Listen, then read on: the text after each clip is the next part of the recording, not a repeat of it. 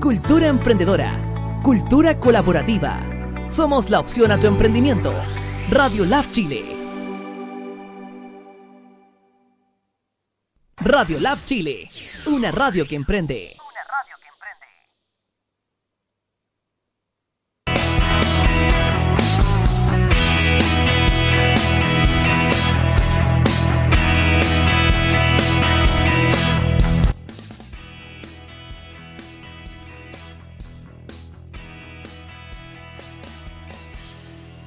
Al aire.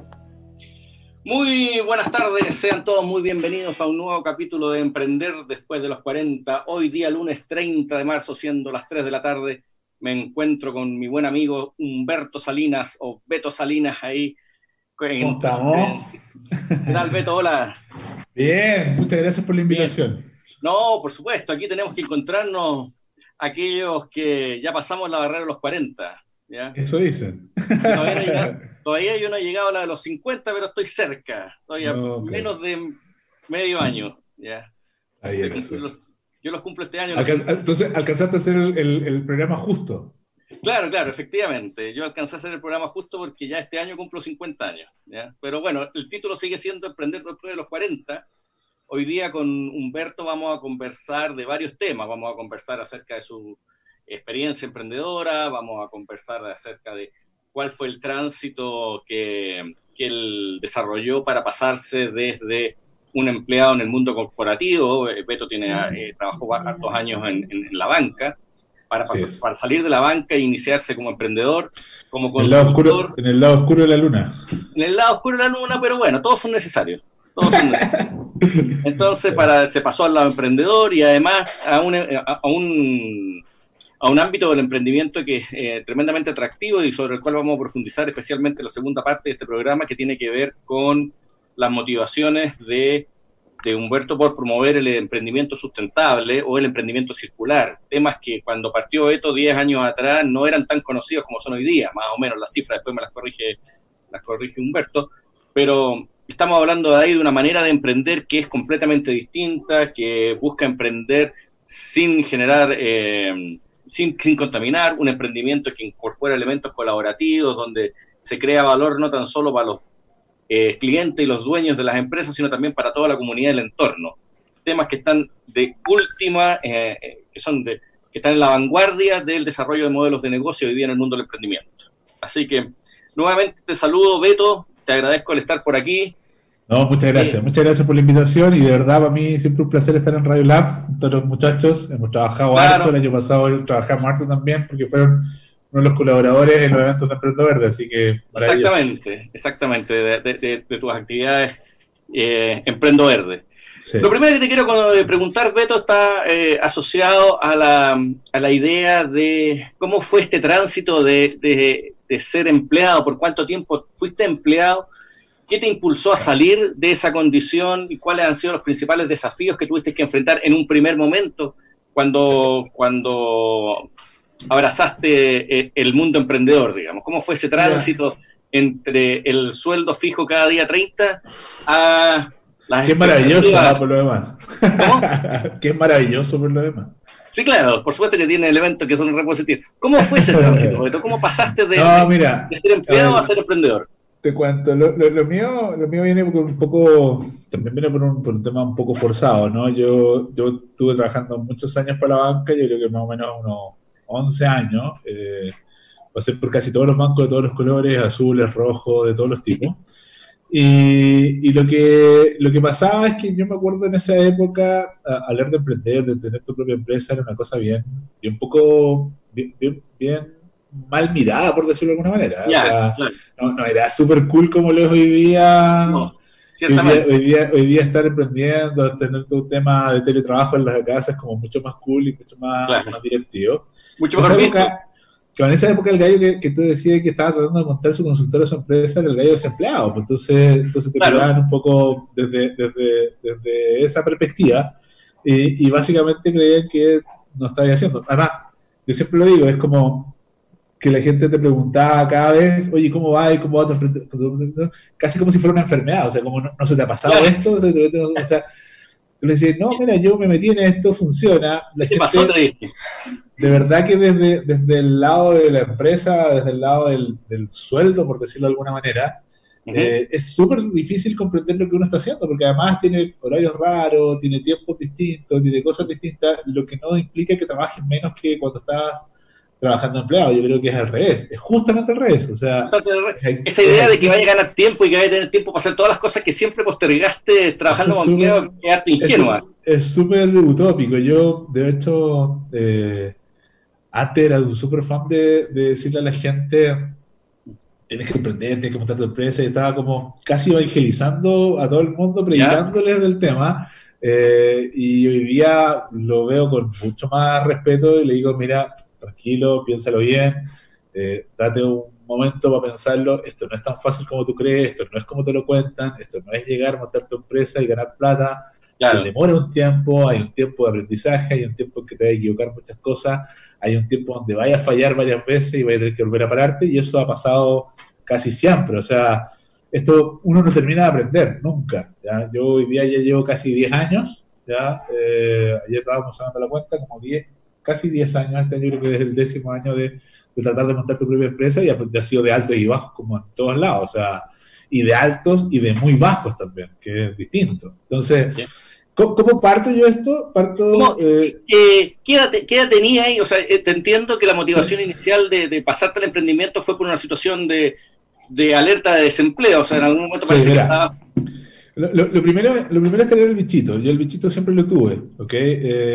yo no tengo mucha familia empresario, pero sí tengo familia comerciante y ese, y ese bichito siempre estuvo. Eh, eh, el que lo detonó más fue haber hecho muy, muy temprano, lo cual no recomiendo, es haber hecho un MBA muy temprano.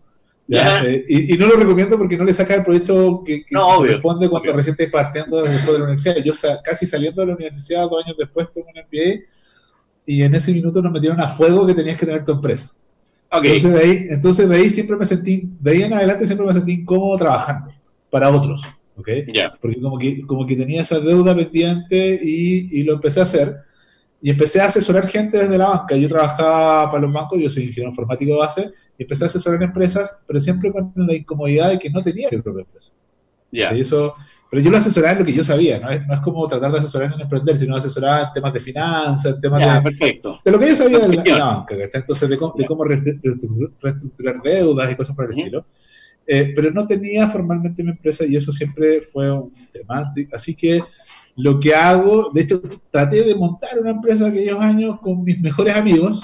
Ya. A la vuelta de unos meses eh, decidimos seguir siendo amigos y no tener empresa porque si no eso no claro, iba a Me viene en el eh, camino correcto. No es, no es bueno hacer empresa con los amigos porque no, porque al final eh, es muy complejo pasarse cuentas en términos de responsabilidades y cosas por el estilo. Los amigos además son amigos por eso mismo, porque tú llegas a acuerdos muy rápido con ellos. Claro. O sea, al, llegar a acuerdos muy rápido hay poco valor en la discusión. Exacto. Eh, y, entonces lo, que tú vas sacando no necesariamente es lo mejor. Entonces, eh, eso fue un fracaso, ese fue el primer fracaso. Ya decía yo, esto para esto no sirvo. Y después de eso viene la crisis subprime de la época, eh, 2008. con, sí, 2008, 33 años, 34 años. Eh, y, y, en ese minuto eh, el banco hace una cosa muy linda para mí, que es pedirme que despida a toda mi gente. Y cuando despido al último, siempre asegurándome que yo me voy a quedar, eh, cuando despido al último me dicen, tú también te tienes que ir. Así que, ah. Así que la verdad es que fue dejo de, guardar mis cosas, yo, esto es un fracaso. O sea, para la gente que cada vez que te despiden es un fracaso y es un duelo gigantesco. O sea, yo. Claro. La primera impresión es que algo hiciste mal en el fondo, porque uno dice, si lo hubiera estado haciendo bien, me dejan. Sí, la verdad es que no era eso. Yo vivía con los años, me doy cuenta de que lo que era es que yo era uno de los sueldos más altos de la época. Eh, ese año habíamos ganado todos los premios. ¿Ya? había estado en una dupla para una sugerencia en la banca, había quedado la otra persona, no yo, entonces ya no quedaba mucho.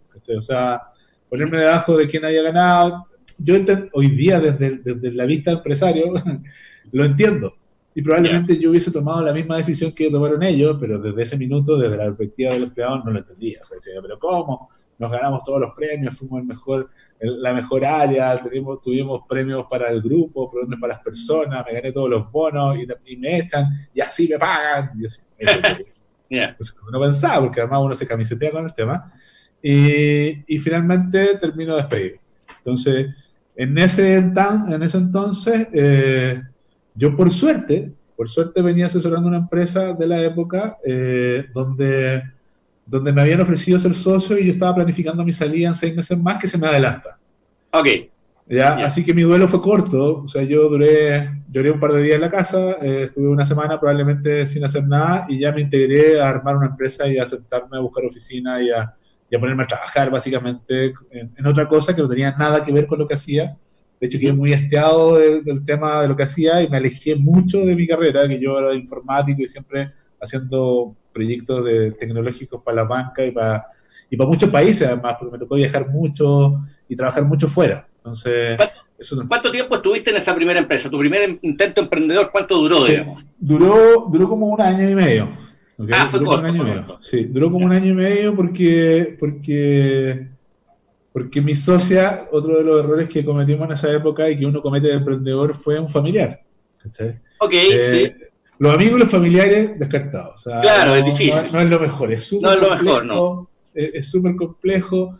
También tuvimos muchos problemas a la larga. Eh, yo hice crecer mucho la empresa además y eso también fue una complejidad que hoy día también lo entiendo. O sea, esto de querer que tu empresa crezca eh, y, crezca mucho eh, no, siempre es una cosa buena. ¿okay? Perfecto. Eh, para, lo que uno, para lo que uno está buscando, se empieza a complicar todo, se empieza a complicar la planilla de sueldos. O sea, no sé, me acuerdo que en esa época había que salir a buscar entre 35 y 40 millones de pesos de planilla de sueldo todos los meses. Ah, ya. o sea, Había, crecido una organización pesada en el fondo. Sí, sí, sí, muy pesada, con mucho costo fijo, además muy al estilo banca, donde yo contra, todos los internalizados, todos los metía adentro, todos los costos eran míos, porque no había experiencia. Ya, pero un, modelo que es muy tradicional también, con el cual hoy día cuando uno le toca asesorar o, validar o evaluar proyectos emprendedores, lo primero que uno les dice, trate de empezar lo más liviano posible. No, no, no, eso no se entendía. Yo, además que cuando yo te decía que tenía este bicho del MBA y cuando tú haces un MBA después te das cuenta que lo que te prepararon era para ser gerente de empresas que funcionan y que son súper pesadas. Exactamente, así funciona y no necesariamente para montar tu propia empresa. Montar tu propia empresa es una cosa muy total y completamente distinta a lo que te dice alguien dentro de un programa oficial de ejecutivos. Ya, ¿y cuánto? Esa es una pregunta interesante. ¿Cuánto tiempo te demoraste en darte cuenta de eso? ¿Cuánto, cuánto, Chuta, yo creo que después del fracaso. transición a entender que ah, el primer fracaso? Sí, sí, yo creo que ahí fue el primer fracaso. O sea, lo que hicimos fue al año y medio, esta cosa crecía, crecía, crecía. Tuvimos muchos problemas internos, nos terminamos separando eh, y ahí dije, vamos a partir como hay que partir, vamos a sacarnos todo encima. O sea, salir a buscar todos esos sueldos es súper complejo porque además le pagas a todo el mundo y el último que te paga eres tú si es que claro, plata. Sí, y muchas veces no quedaba. Muchas veces no quedaba. Entonces, por más que facturabas mucho al mes, no necesariamente te podías pagar un sueldo y eso complicaba las cosas. Una cuenta corriente, un, una liquidez que había que tener con los bancos, una, una bicicleteo con ellos, entonces era muy, muy estresante. Eh, yo creo que, que ese, en ese primer fracaso uno se da cuenta y la verdad es que terminamos despidiendo a todos, terminamos pagando muchas lucas y terminamos separando la empresa en dos. Eh, mi socio se queda con un área, yo me quedo con un área de consultoría y cuando yo creo me, me quedo con mi área de consultoría lo hice totalmente al revés. Yo creo que esa fue una de las cosas buenas y es que no contraté a nadie Solo trabajé con externos y gente que, que hacía asesorías eh, directas. Y poco a poco pues fuimos contratando gente y ya la cosa empezó a funcionar.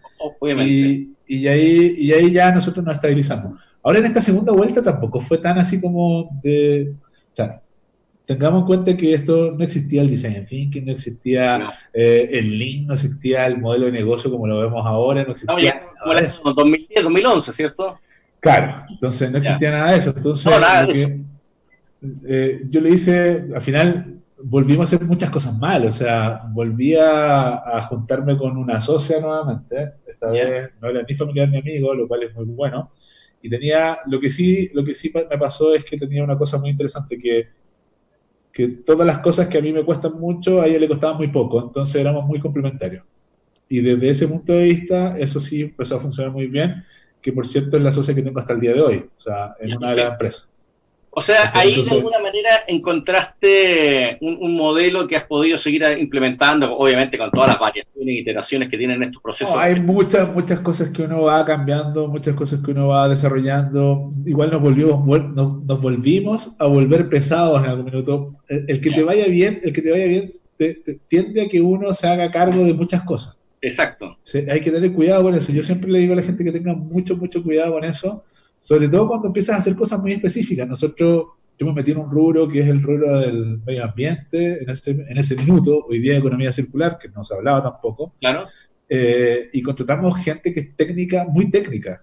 Ya, perfecto. meter un técnico dentro de tu empresa es meter un gallo pesado, ¿cachai? Es un gallo pesado en términos de, de que cuesta pagarle, que soporte muy bueno en los proyectos, pero soporte en la venta y en el giro del negocio es muy malo, porque no, no va a vender nada, no va a hacer nada, probablemente un tipo que se comunica poco y hay que pagarle mucho. Eh, entonces los periodos donde tú estás sin un proyecto son muy complejos.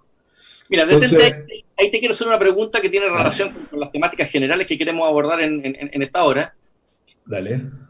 Tú me cuentas que cuando emprendiste recién, y es algo que le pasa a mucho profesional que deja un trabajo, en general mantiene un poco la continuidad de lo que hacía. O sea, eh, eh, siguen tratando de desempeñarte más o menos lo que ya conoces, que es más o menos también por lo que te conocen y lo cual el mercado te valía.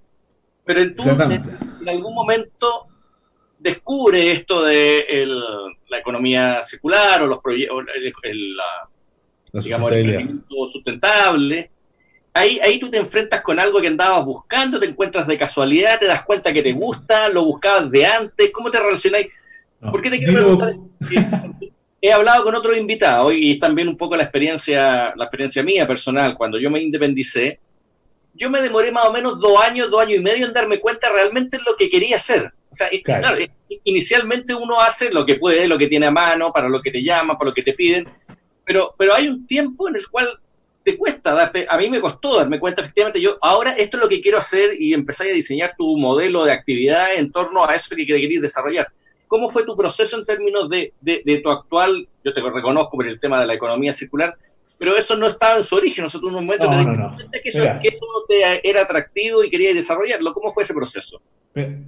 todo es muy circunstancial, ¿ok? Y creo que en mi vida ha sido bastante circunstancial y poco buscado, pero, pero, pero sí con un buen olfato para detectar oportunidades, que eso sí ha sido siempre interesante.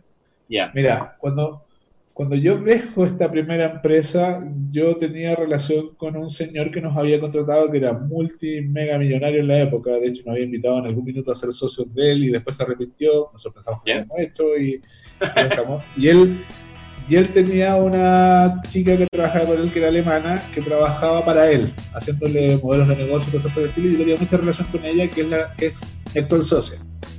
Y terminamos siendo socios porque este señor nos junta y nos dice que quiere hacer una empresa con nosotros. y después nos dice que no. Entonces es muy circunstancial quedarme, o sea, ok, ¿sabéis qué flaca? Íbamos a ser socios, ya no lo vamos a hacer, pensábamos que ya lo habíamos hecho, no lo habíamos hecho, pero ya teníamos la misma intención, hagamos algo. No, teníamos mucha cosa que hacer. Y, y el hagamos algo suena súper, súper, eh, súper raro, pero, pero al final tener las ganas siempre es mucho mejor que tener los conocimientos, y eso es siempre importante. Y nosotros lo que hicimos, yo creo que igual, nuevamente, lo hicimos muy mal, pero muy bien a la vez, es que lo primero que hicimos fue arrendar una, una, oficina, instalarnos, sentarnos y preguntarnos qué hacíamos. Bueno, eso yo lo he lo he conversado con todas las personas que han estado en el programa y lo he conversado. el primer error de, una persona que deja un trabajo formal, regular como empleado dependiente, al querer emprender, lo primero que hace es, arrendar la oficina, contratar sí, la comprar la camioneta. Pero, ah, ¿sabéis cuál fue la cosa buena que hicimos? Como yo sabía que esto había que abaratar costos, nosotros hicimos, yo creo que haber sido casi precursores de lo que hoy día son los cowork. Invitamos ah, mucho, a muchas empresas a trabajar en nuestra oficina, para bajar los costos fijos. Okay y tuvimos, no sé, tres o cuatro empresas junto con nosotros en la oficina. Esto no era un cowork, esto era mi oficina donde yo había invitado a amigos que tenían empresas de tres o cuatro personas a que se instalaran con nosotros. Eh, y de hecho, hasta mi señora, que era psicóloga, le, arreglamos un lugar para que atendiera a pacientes y ella trajo amiga y con eso, con eso financiábamos un poco la, con la, ¿cómo se llama? la, oficina y bajábamos nuestros costos. Y eso, eso nos ayudó mucho. ¿okay? Entonces, lo hicimos bien, por eso te digo, haciéndolo mal, uno también lo empieza a hacer bien y se da cuenta de ciertas cosas y eso funcionó. Y cuando nos sentamos a pensar con mi socia alemana qué queríamos hacer, eh, mi socia tenía una gracia bien interesante que lo tiene todavía hoy, que fue una de las precursoras de Patagonia entre empresas de la época. ¿Te acuerdas cuando Sí, sí, sí, la campaña la conozco perfectamente. Y eh, me empieza a invitar y me dice, vamos a una de estas marchas a la moneda y vamos a dar una vuelta. Nosotros sin saber nada nos fuimos a esa marcha. Yo venía, imagínate que veníamos saliendo del banco, mi empresa anterior era bastante formal, nos habíamos sacado recién las camisas, y las colleras y todo el tema. Claro, claro, del mundo nos Vamos a esto, nos vamos a esto y eh, nos vamos con una misión bien interesante. Le dije, mira, ¿sabes qué? Yo protestar no voy, pero, pero hagamos un invento. Y en esa época por Tweetcast, que eran las cámaras de, Tweetcam, al, de, Twitter al live, eh, empezamos a filmar la, protesta. Y, empezamos a preguntar a la gente por qué estaba ahí en esa protesta de hidrodiseño.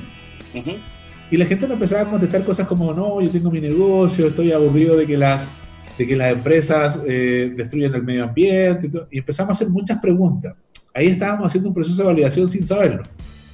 Eh, y, y, lo filmábamos y además nos dimos cuenta que además de las miles de personas que estaban en la marcha, desde mi cámara del celular de la época tenía conectado como 14.000 personas.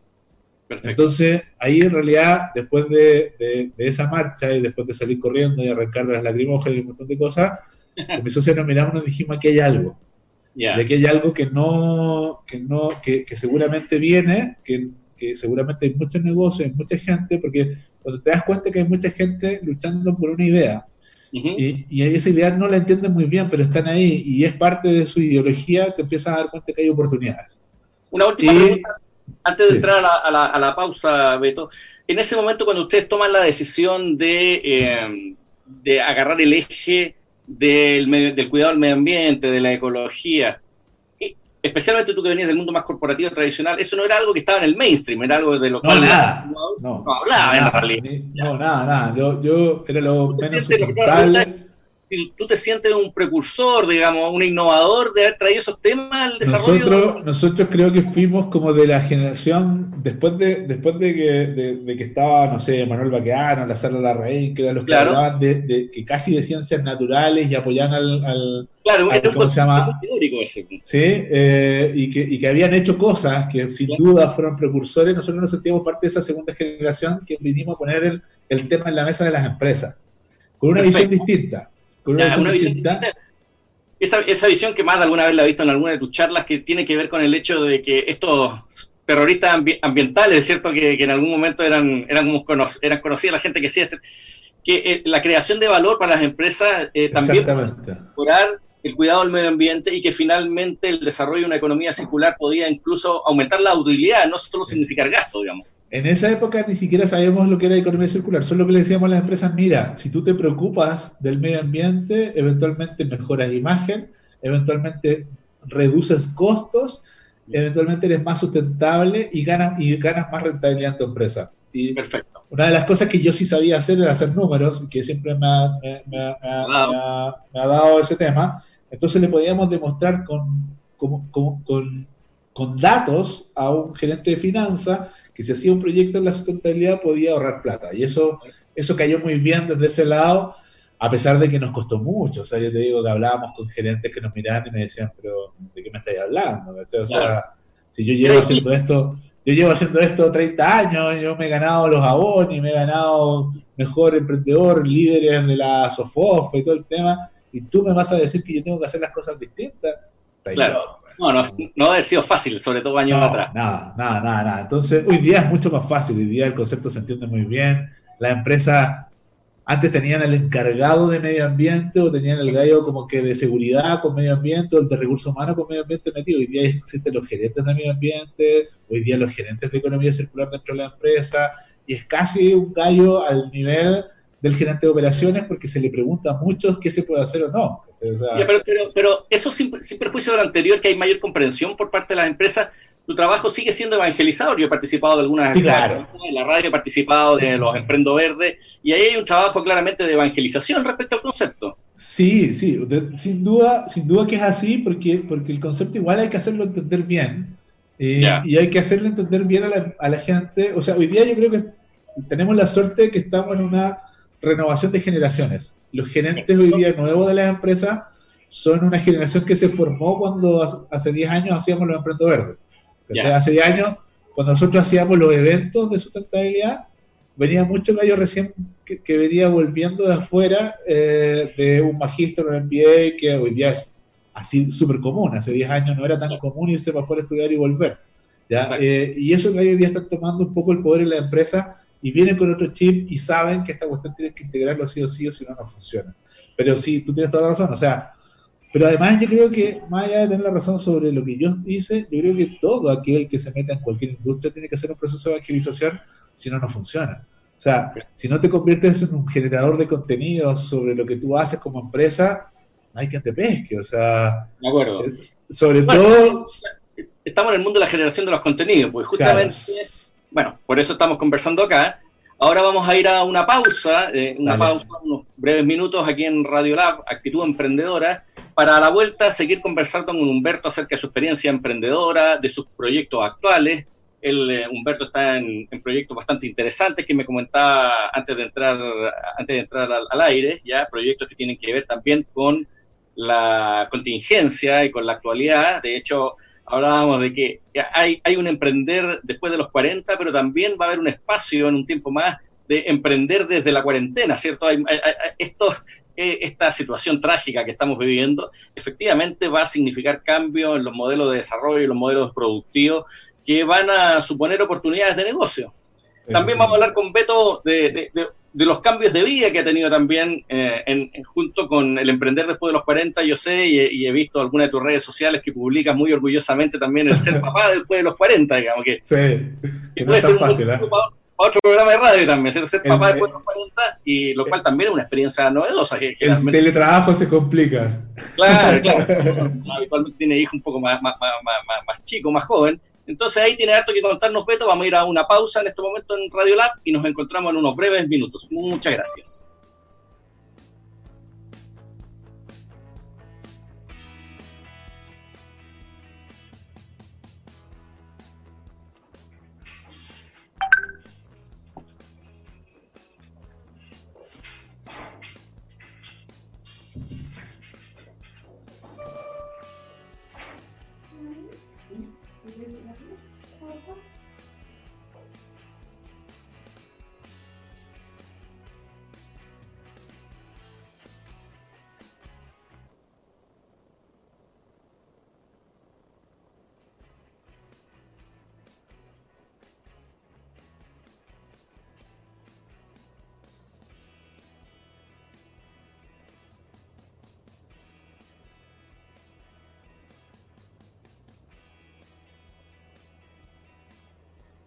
Salud, Gobierno de Chile. ¿Cómo reconocer los síntomas del coronavirus? Si tienes tos, fiebre, dolor muscular y dificultad respiratoria, acude de inmediato a un servicio de urgencia. Si no tienes dificultad respiratoria, llama primero a Salud Responde para mayor orientación. Si estás diagnosticado de coronavirus, quédate en casa y respeta la cuarentena. Hazlo por ti y por todos. Más información llamando al 600-360-7777 o en gov.cl. Cuidémonos entre todos. Ministerio de Salud, Gobierno de Chile. ¿Cómo reconocer los síntomas del coronavirus? Si tienes tos, fiebre, dolor muscular.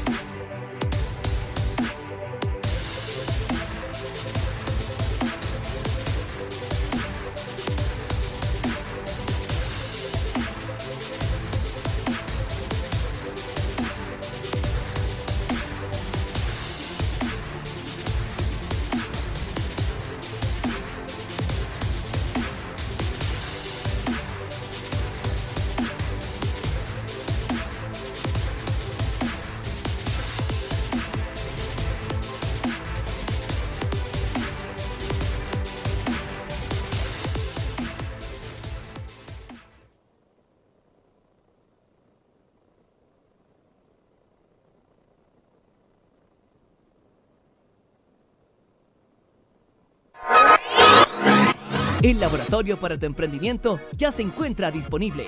Radio Lab Chile, la revolución de los emprendedores.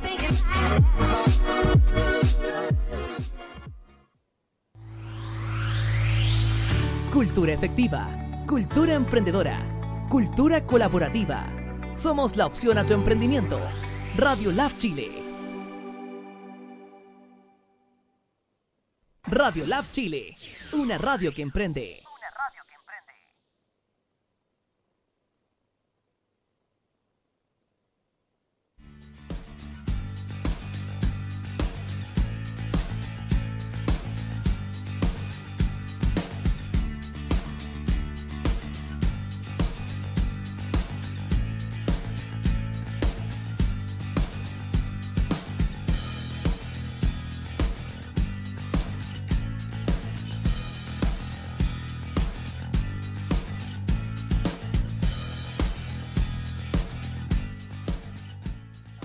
Salinas, ya.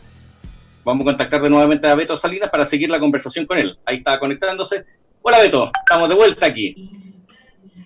¿Cómo estamos? Bien, bien, ¿sí?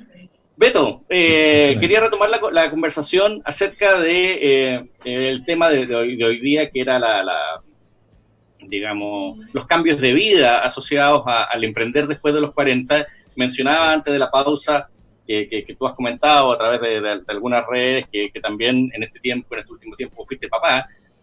Pero aparte, aparte de eso, ¿cuáles, cuáles son los cambios, cambios fundamentales que tú que tú has visto en tu vida eh, surgidos a partir de este emprendimiento ya después de tener una historia y una trayectoria como profesional dependiente? Digamos. Sí, mira, yo, yo de verdad es, o sea, yo, yo recomiendo que si tú querés tener una hija, ojalá puedas tener tu propia empresa o un hijo, porque, porque te permite de alguna manera controlar los tiempos. Si, te, si bien no te permite trabajar menos, eh, uh -huh. lo que sí te permite es controlar los tiempos y dedicarle tiempo a tus hijos, que no es no es nada fácil hoy día y lo veo mucho con mucha gente que trabaja de empleado donde se van, salen en la mañana cuando el hijo está durmiendo y vuelven en la noche cuando el hijo está durmiendo y al final tienen una vida de papá de fin de semana y eso es súper complejo y creo que yo no lo podría soportar, o sea, o sea nos agarró en buen, en buen momento, pero, pero también eso, eso complica las cosas desde, desde una mirada distinta donde tú eh, tenéis que estar pendiente de muchas cosas más que antes no estabas, ¿no? Antes éramos dos nomás, donde en cualquier minuto tomábamos nuestras cosas y nos mandábamos a cambiar, hoy en día no es fácil. La salida ya te complica las cosas, pero, pero no, yo creo que ese es el proyecto más lindo de mi vida, o sea, de todas maneras. Ah, ya, perfecto. Sí, bueno, sí, sí. sí, sí, sí, por ahí anda, creo que ahora está durmiendo la siesta, así que, no, perfecto, Oye, pero, pero, cuéntame. ¿Cuál, cuál, en, en, qué estás hoy día? ¿Cuáles son tus proyectos? Eh, Mira, hoy, hoy, hoy estamos súper Mira, hoy estamos súper, súper complicados. O sea, lo que, lo que está pasando, y, y bueno, yo, yo, no sé si lo mencionaste por ahí, pero yo, yo soy también director de ASET.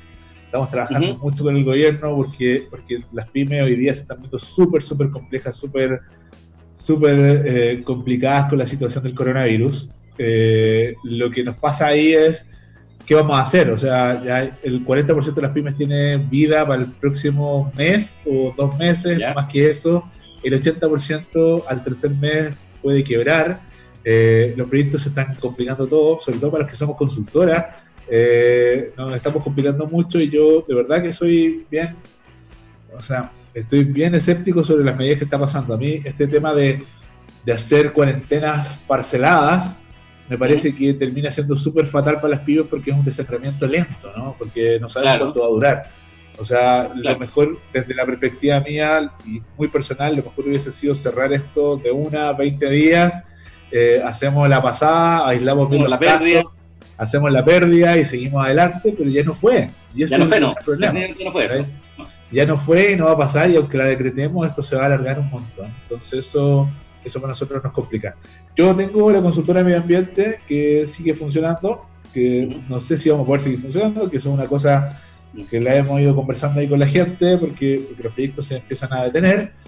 Yo tengo, hoy día estamos atendiendo, tengo unas casas en Concepción, que son casas tipo Barrio Italia, donde las hemos remodelado y las hemos convertido en locales comerciales. Tenemos 14 locales comerciales y 4 posiciones de comida, así que son Con 18 emprendedores que Sí, pues 18 emprendedores que están ahí también diciéndome que este mes no pueden pagar el arriendo. Entonces, y yo no me vuelta para el dueño del lugar diciéndole, flaco, no te puedo pagar el arriendo, y el dueño del lugar me diciéndome, no hay nada que hacer. Entonces estamos en ese conflicto. O sea, hoy día de verdad es compleja la situación. Y tengo Piensan, que es una consultora para emprendedores, donde hicimos One Pitch, que estamos enfocados en un foco muy mujeres con la Carola Concha. claro, ahí, claro, Carola, claro. Y con ella estamos trabajando y hemos hecho varios programas para el gobierno y hemos hecho varias cosas interesantes, pero que también se nos empieza a complicar y hoy día estamos viendo la manera de reconvertirlo. O sea, eh, ¿cómo hacemos para ayudar a gente que hoy día muchos, lamentablemente, muchos van a terminar quebrando y van a terminar teniendo que cerrar la cortina porque hay que pararse de nuevo? O sea, hoy día la recomendación para la gente, y desde, desde muchos años haciendo esto, es aliviarte de costos, sácate todos los costos fijos, baja todo lo que estás haciendo, conversa con tu gente, ve cómo lo podemos hacer y empieza hoy día, mientras estás en tu casa en esta cuarentena, a reinventarte. O sea, no te paralices. Oye, Beto, pero, pero hablando de eh, hablando del más allá del diagnóstico de lo que está ocurriendo, que evidentemente se va a generar, o sea, hay un frenazo en la economía que va a afectar a, a empresas pequeñas, medianas y grandes en distintas magnitudes, pero todos van a ser todos van a ser afectados. ¿Qué crees tú respecto a los cambios de paradigma que puedan surgir a nivel, a nivel de la manera en que hacemos negocio? Y lo quiero vincular con tu evangelización respecto a la economía circular después de, este, después de esta situación, porque ah. en, algunos círculos también uno escucha que esto va a obligar a repensar todo, va a obligar a repensar de partida la dependencia que tenemos con ir a la oficina, va a tener que repensar la manera en que usamos los recursos, va a tener que vamos a tener que repensar la manera en que educamos. Mira, Yo creo que tú ves oportunidades para, para, para, el desarrollo del emprendimiento sustentable a partir de, esta, de estas circunstancias desafortunadas o desgraciadas, pero que ya están acá. mira, a ver, yo, yo, yo soy convencido de que todas las crisis terminan fortaleciendo los sistemas.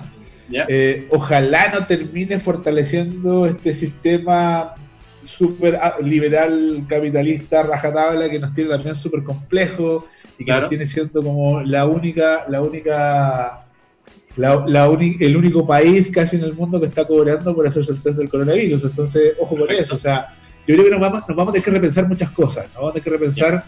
O sea, yo, he conversado mucho, muchos grupos, tengo muchos grupos de amigos donde hemos ido conversando. Yo creo que todo va a cambiar. O sea, eh, se habla de que vamos a tener hasta el pasaporte de salud para saber si estamos sanos o no. Ya, eh, por ahí Bill Gates ya está pensando en innovaciones tecnológicas para incrustarte un chip donde tú puedas validarte que estás sano. Entonces, todo cambió, o sea, todo lo que antes era, la, gente no se da cuenta, pero, pero efectivamente todo va a cambiar y volver a la normalidad, a esa normalidad que conocíamos hace tres semanas atrás, yo creo que hoy día, y sin ser fatalista, es imposible.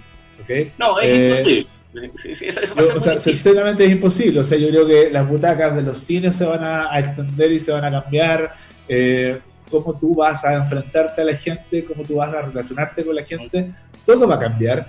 Esto que nos hayan obligado rápidamente a hacer teletrabajo, una cosa que veníamos conversando hace tanto tiempo, ¿no? claro, se va a imponer por... Yo tenemos amigos conocidos que estaban en el tema de la digitalización y costaba tanto, ¿no? Claro, claro. Entonces, hoy día, pregunta, hoy día la pregunta para, para, para, los TI, que son todos amigos míos, muchos gerentes de empresas, es preguntarle y decirle, no era tan difícil hacer teletrabajo. No, bueno, de hecho, de hecho hay un meme que anda circulando que dice, ¿qué fue lo que impulsó la transformación digital? si era, el, si era la, el jefe de tecnología o eh, el, coronavirus. entonces, el virus. Eh. Entonces, una de las primeras cosas que yo, desde, desde, la perspectiva del análisis, que te empiezas a dar cuenta es que muchas, pero muchas, muchos cambios de la sociedad solo dependían de las voluntades de las personas no dependían de una ley, no dependían de una nueva constitución, no dependían de que salgamos a la calle, sino que dependían de que tuviéramos la voluntad de hacer cosas. ¿okay? Y eso, eso yo creo que va a empezar a cambiar porque vamos a empezar a darnos cuenta que hay cosas que se pueden hacer eh, desde lo que ya sabemos hacer, ¿no? Entonces, desde lo que ya podemos hacer y de lo que está ahí. O sea, había plata, eso es una de las primeras cosas. Tal vez no tenemos que endeudar, pero, pero si nos endeudamos para que tu país funcione mejor, probablemente no es tan malo. Es como cuando uno se endeuda para tener una casa mejor. O sea, tú te endeudas para hacer una mejora en tu casa y después lo vas reponiendo porque quieres que tu familia viva mejor. Entonces, yo creo que desde esa, perspectiva, desde esa perspectiva, hoy día creo que tenemos un cambio de paradigma. La gente se va a preocupar más. Efectivamente, la naturaleza nos está dando una cachetada. Yo, yo no pensaba, yo pensaba que el cambio climático iba a ser este cambio. de verdad, o sea, muy, muy en lo profundo. Ah, sí, pues eso, eso lo vimos en, en algunas presentaciones. Entonces, pensaba- el cambio climático lo va a forzar, pero aquí hubo un evento Claro. inesperado que lo forzó antes, digamos. pero aquí, pero aquí la naturaleza se adelantó a ese cambio climático. sí, claro. Y dijo, y, y te terminó forzando a que te traslades menos, se junte menos gente, eh, se regule la entrada al tema, te pienses dos veces si va a ir a comprar o no. Mira, eso es una cosa interesante. O sea, Sí, claro. créeme que la cantidad de residuos que van a, van a disminuirse ahora son muchísimos. Perfecto. La gente, la gente que la gente y los traslados y las cosas se van a repensar en todas las empresas. Entonces hay un montón de oportunidades nuevas de negocio que yo creo que empiezan a salir. La innovación en las tecnologías. eh, yo te contaba que en estos días eh, nosotros nos embarcamos en un proyecto nuevo. O sea, Sí, sí, lo, mío, lo mío siempre estar siempre estar pensando estar pensando en cómo reinventarnos. Eh, y esto es una primicia porque no, no se lo había contado a nadie. Sacamos Aquí la página una anoche. primicia en Radio Lab. Exactamente. Eh, y lo que hicimos fue, yo, o sea, porque al final el mundo está tan complejo que desde lo que tú puedes hacer en tu casa es tan poco que con tus propias empresas es que tienes que pensar en cómo ayudar hoy día, en cómo Claro. colaborar y cómo desarrollarte. Y lo que hicimos fue, eh, yo me empiezo a llamar a mis amigos porque yo creo que todos hemos hecho esto de agarrar el celular, el WhatsApp y empezar a hablarle a gente que no lo habláis hace años, porque Sí. necesitáis conversar con alguien, no un rato. Sí. Eh, y en una de esas caigo con un super amigo que no, que no he visto hace un rato, que es doctor en informática, y me dice que él estaba en su casa probando eh, hacer prototipos de mascarillas y de cosas para equipos médicos con impresoras 3D. ¿Ya? Entonces yo digo, mira, yo voy a poner mi capital social y voy a empezar a juntar gente, a levantarte lucas para que tú esto lo puedas hacer en grande. idea. Ya, claro. Y empezamos el jueves pasado eh, a armar este proyecto. Se llama SOS 3D Makers hoy día. Eh. Ya hay una página web, sos3dmakers.cl. Perfecto. Y en esa web lo que estamos haciendo es juntando a mucha gente que quiere ayudar y quiere armar granjas productivas en 3D. ¿ok? Ya, ¿Qué es una granja? Porque eso, eso puede Una llevar granja, a- productiva, un- una granja productiva es alguien que tiene una a infinitas impresoras y que se quiera dedicar a hacer la producción de un producto en específico o una parte o una pieza que le vamos a mandar. ¿ok? Perfecto. Entonces, hoy día esto aprendió mucho. Tenemos una granja en Magallanes, O tenemos sea, una un- un- una persona natural o una corporación que tiene impresoras 3D se, in- se incorpora al aparato productivo que no, que no es propio en el fondo. que no es propio y que puede rebajar el costo de muchas cosas. ¿ok? Perfecto, ya. ¿ok? Una visera de estas costaba 15 lucas y nosotros la podemos hacer por 2.500 pesos. Ya. ¿ya?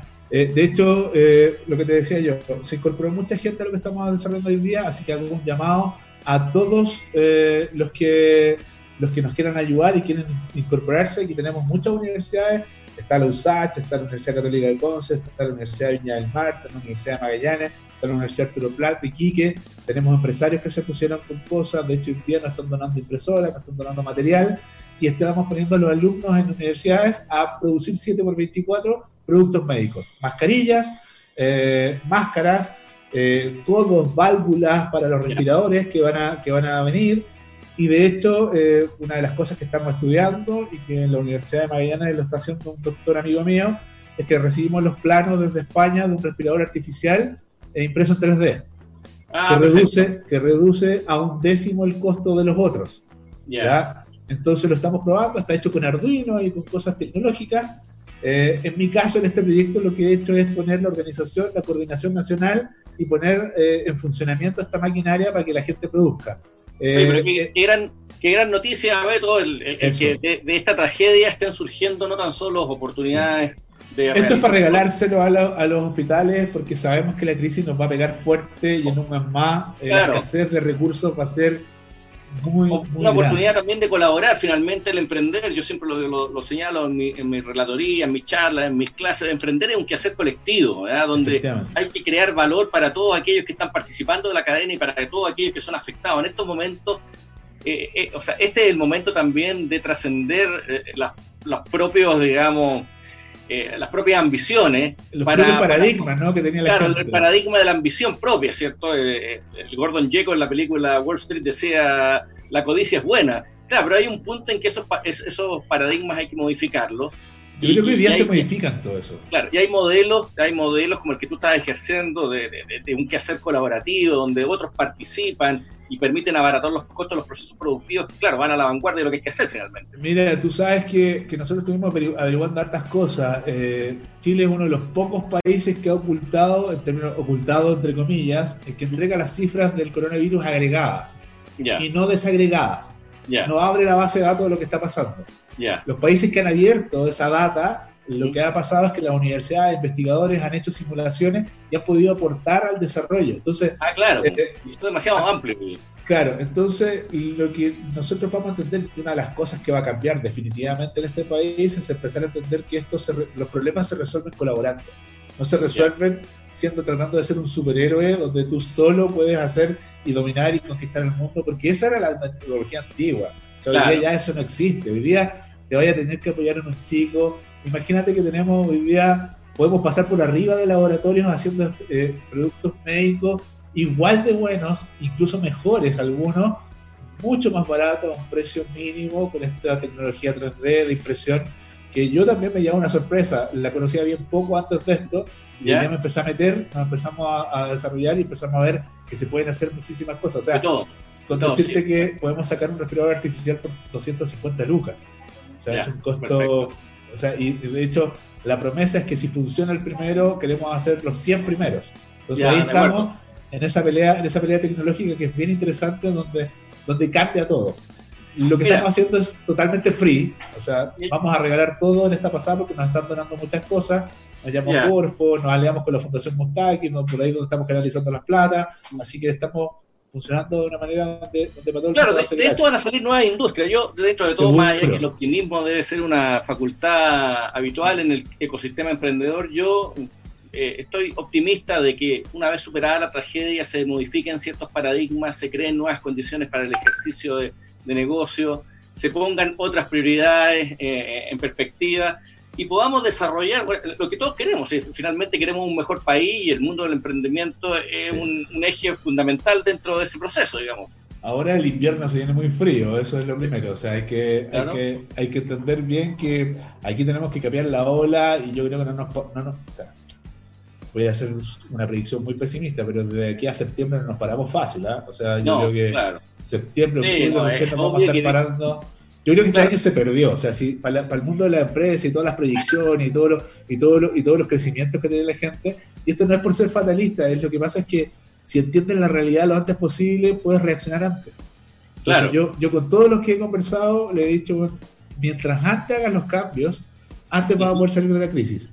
Los que, se van a hay, una cuestión tan re importante, que es lo que hemos abordado con los invitados que hemos tenido antes, y el hecho que, claro, cuando uno, uno de los, de los elementos fundamentales que determina la, la, decisión de alguien que tiene trayectoria como empleado dependiente o alguien que ha pasado los 35, 40 años, 45 años para emprender, es la dificultad o imposibilidad de encontrar trabajo formal en el mercado regular situación que solo podemos proyectar que va a venir en alza. O sea, es difícil pensar que vamos a salir de esta crisis con una tasa de desempleo inferior a la, que entramos, digamos, sería absurdo. ¿ya? Entonces va a haber una fuerza muy importante de gente tratando de emprender y tratando de hacer cosas para crear valor, pues, para, echar a andar la, la máquina de nuevo. Y es, lo ideal sería establecer desde ya las condiciones en las cuales aspiramos todos aquellos que participamos, participamos del ecosistema emprendedor, tú en particular que eres director de una de las asociaciones de emprendedores más, más, grandes en Chile, de la SECH, ir generando nuevas condiciones para que todos aquellos que se incorporen al quehacer emprendedor vayamos más o menos en una línea, digamos, que es la de ir creando valor compartido, de ir creando valor para la comunidad, de ir tratando de incorporar la, la, la economía circular en los modelos de negocio para no repetir los mismos errores. Desde, desde, la perspectiva de lo que yo veo es que creo que todas las oportunidades se nadar donde, donde hay puntos de encuentro entre gente. Yo creo que eh, si empezamos a valorar hoy día la colaboración, lo que faltan son puntos de encuentro y colaborar de verdad para poder hacer frente a muchas cosas más. O sea, que, que tú hoy día tengas teletrabajo, te acabas de dar cuenta de que puedes venderle probablemente un servicio a cualquier parte del mundo y eso es una cosa que los chilenos en general y las empresas chilenas no ven rápidamente. O sea, hoy día, hoy día esto que estamos haciendo de una entrevista radial a través de Zoom, que hace, no sé, hace cuatro, hace dos meses valía 3 millones de dólares y ahora vale 15 mil millones de dólares, no tengo idea cuánto, pero ha subido millones de veces su, su valor. eh, yo, creo que, yo creo que aquí hay oportunidades para todos. Oportunidades para los tecnológicos, sin duda, oportunidades para la gente que quiera colaborar, pero si no entendemos que la colaboración es una cosa básica y no nos juntamos con aquellos que están que son pares para reinventarnos y a lo mejor atacar un mercado de manera colaborativa, eh, estamos perdidos. O sea, no, no la, la, colaboración tiene que ser sistémica, sistémica y no cabe duda que dentro de lo que a mí me toca observar, dentro de mi, mi, quehacer como consultor y evaluador de proyectos de emprendimiento, es justamente eh, elementos que al emprendimiento chileno le cuesta mucho incorporar, que tiene que ver con una visión global. El emprendedor en Chile tiende mucho a mirar hacia lo local, le cuesta mucho conectarse para afuera, todos los proyectos se tratan de hacer como para el barrio, la comuna o las dos, tres comunas que hoy día están en cuarentena en el fondo. y, y, tiende, y tiende también a ser una lucha de egos mal entendida, ¿no? Donde, donde, Exactamente. Donde, no, este, que este gallo está tratando de hacer lo mismo que yo, pero yo lo puedo hacer mejor, así que lo hago yo. No, si no, no apóyalo. Apóyalo. Si tú tienes más ideas, bueno, dale más ideas. O sea, de verdad que hoy día el cambio que hay que hacer en forma de cómo vemos los modelos de negocio, cómo vemos las empresas, tiene que ver cómo aportamos, cómo, cómo desarrollamos cosas más interesantes donde nos aporten valor como sociedad. Yo creo que eso se dejó de lado hace mucho tiempo. Yo creo que el tema, yo, una de las cosas que valoro es estar en el tema de la economía circular, más allá de tener muchos datos muy malos en términos de, medio ambiente, eh, tiene que ver con que, con que la gente se tiene que dar cuenta que hay que hacer las cosas de una manera distinta. Y esa manera distinta es mucho más consciente. Hay mucho que está haciendo su propio pan hoy día en la casa, eh, que no sabía ni siquiera que tenía las habilidades para hacerlo. Entonces, ojo, estamos volviendo a una cosa que, que, probablemente es para atrás, pero que es mejor. O sea, que, que, antes, que antes era una cosa como que no, esto yo no lo hago. Eh, o sea, nos estamos dando cuenta de que a lo mejor en nuestra casa había la comodidad suficiente y no necesitábamos la siguiente casa. Claro, esos son paradigmas, esos paradigmas van, a tener, van a tener que ir modificándose a partir de esta desafortunada situación en la, cual estamos viviendo. Oye, Beto, te quería agradecer tu, participación en el programa de hoy de Emprender después de los 40, que nos pusiéramos al día respecto a tus nuevos proyectos, que pudieras contar acá la primicia de lo que estás haciendo con SOS 3D Makers, ya un nuevo emprendimiento que busca solución a la escasez de insumos médicos, especialmente en los próximos meses. Y nos despedimos, al igual que la semana pasada, con una recomendación de una película para, todo para todos aquellos emprendedores que tienen Netflix y tienen tiempo. Vean la película Tucker, T-U-C-K-E-R. Es la historia de un emprendedor que hizo unos autos revolucionarios en los años 50 y tuvo que enfrentarse a la feria, la feria oposición de eh, los tres grandes fabricantes de autos en su momento es una película en la cual se aprende que emprender no es tan solo desarrollar una propia idea, sino cómo esa idea convive con los actores existentes, tema que regularmente no es muy bien no es considerado por los proyectos emprendedores que eh, se plantean como si los competidores solo te fueran a ver crecer ¿ya? y aplaudirte mientras le estás quitando mercado. Aquí en la película Tucker vemos eh, claramente cómo, cómo ese fenómeno de que es la oposición de los grandes puede afectar tu proyecto emprendedor. Nos despedimos entonces, Beto. Muchas gracias por estar aquí con nosotros. este ha sido un capítulo más de Emprender después de los 40. Radio Lab, actitud emprendedora. Vamos que se puede, cuídate. Chao, chao, Beto.